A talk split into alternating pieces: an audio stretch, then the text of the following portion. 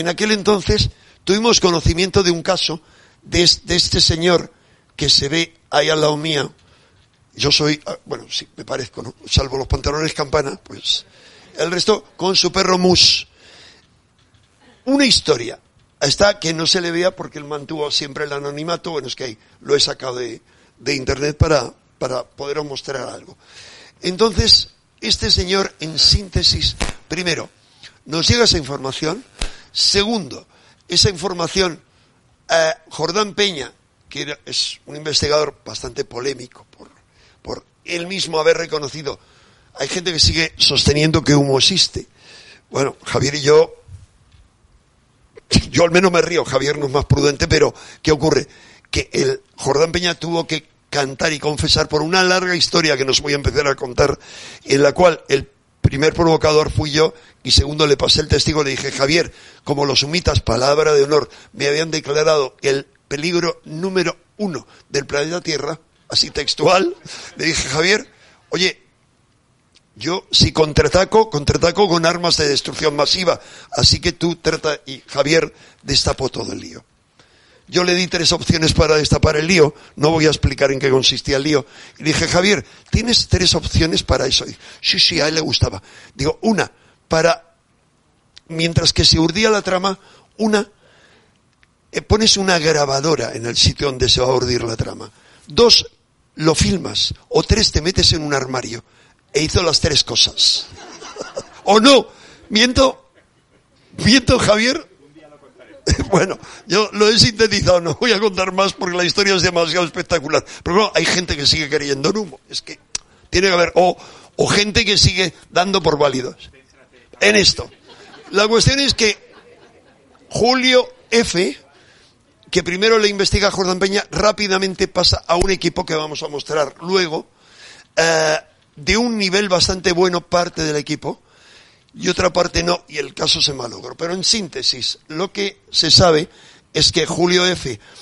Ah, se levanta temprano, creo que no ha metido, esto es un cómic que se ha hecho sobre el tema, se levanta temprano, decide ir a cazar hacia el norte de Madrid, salir por una carretera del norte, que él vivía por el norte, y de repente, él nota, aparte que ya había tenido otra serie de interferencias, que le interfieren, ve una luz que sale del cielo y que deja transparente el coche, él no sabía que había algunos casos similares, muy pocos, que solo conocíamos los muy expertos en el tema ovni, es decir, Javier y yo y alguno más, en aquel entonces, no hombre, era Javier, era la realidad, es la realidad o no, Javier, vale.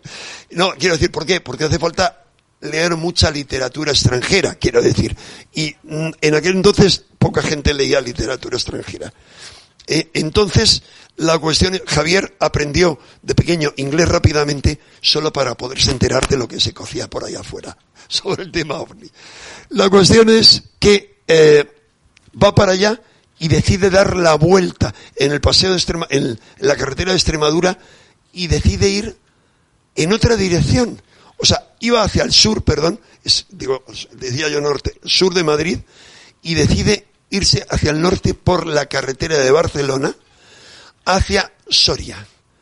Es guiado hasta allí, tiene, no os voy a contar más, tiene toda una serie de percances, por el camino encuentros raros y es conducido hacia Medinaceli, donde el coche se paraliza, sale, anda, camina y ve un ovni allí posado y unos seres ah, que le suben al ovni.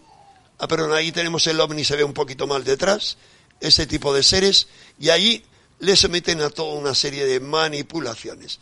Y bueno, aquí están el equipo, en un programa de Jiménez del Oso, ah, está el equipo, parte del equipo que estudió aquel caso, que era mi buen amigo, el doctor François Luans, que ojalá que el año que viene su salud sea buena, porque él andaba con un problema de salud un poco grave, y eh, Robin le invite, ah, él vive, está retirado ahora en Normandía, François Luans era entonces el director de ordenadores de la Agencia Espacial Europea.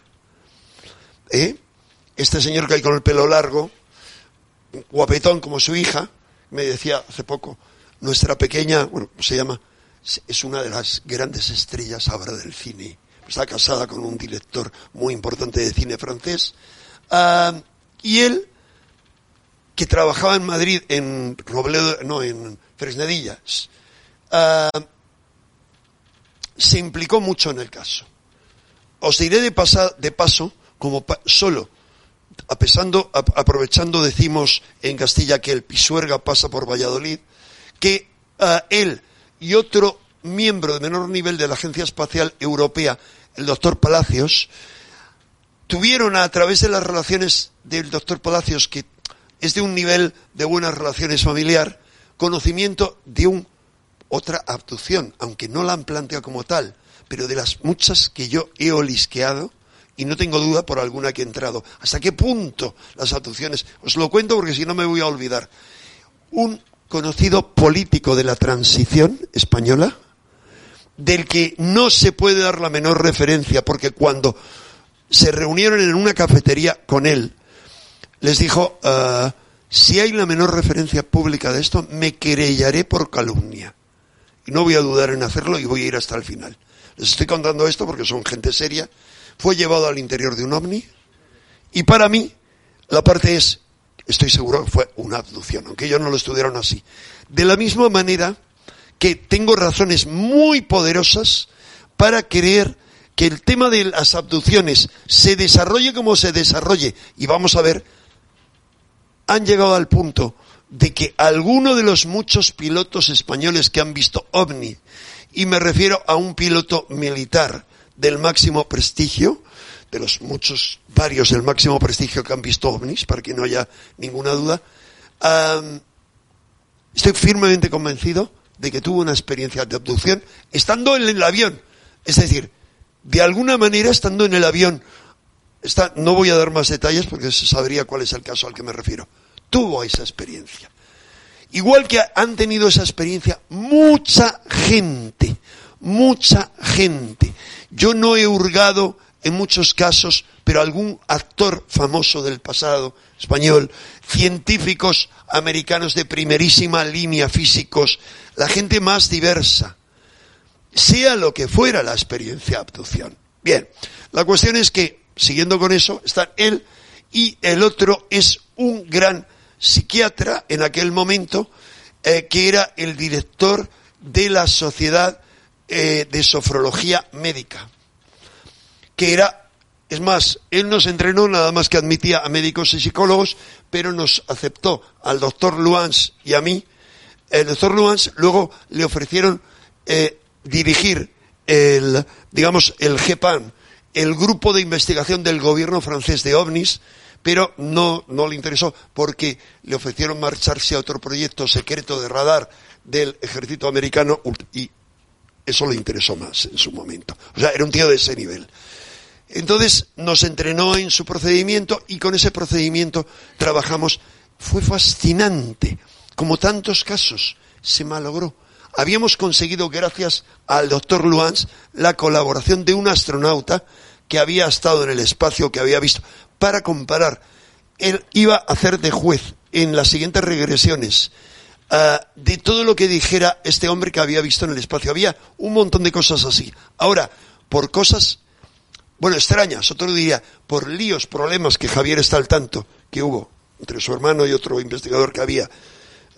O sea, ellos querían imponer, esto se hace así y no ellos dos, y yo les apoyaba, pero ellos dos decían, se tiene que hacer en las condiciones que nosotros marquemos, sin ninguna, o sea, era toda una puñetera de que ellos querían todo grabar, lo que les interesaba a otro que se dedicaba a la publicidad, compañero mío de publicidad, y, y a, al hermano, era hacer un, una película, o sea, tener todos los testimonios grabados. Entonces, ahí se fastidió una historia muy rara. Con todo lo que ocurrió luego, no voy a entrar en detalles de cómo todo lo que pasó. Eh, lo único que puedo decir es que por esos azares de la vida que para mí son excesivamente frecuentes, le comentaba ayer al, coronel Baños cosas, azares de la vida que me han llevado a conocer a la gente más extraña, bueno, más extraña, más singular o más a nivel histórico de los que han vivido en Madrid, o a tener información de primera mano, una becaria que viene a la revista Año Cero era, la, era una prima menor de él y me cuenta, ha muerto y en qué circunstancias había muerto y por qué a ella le parecía sospechosa la forma en la que había muerto. Bien.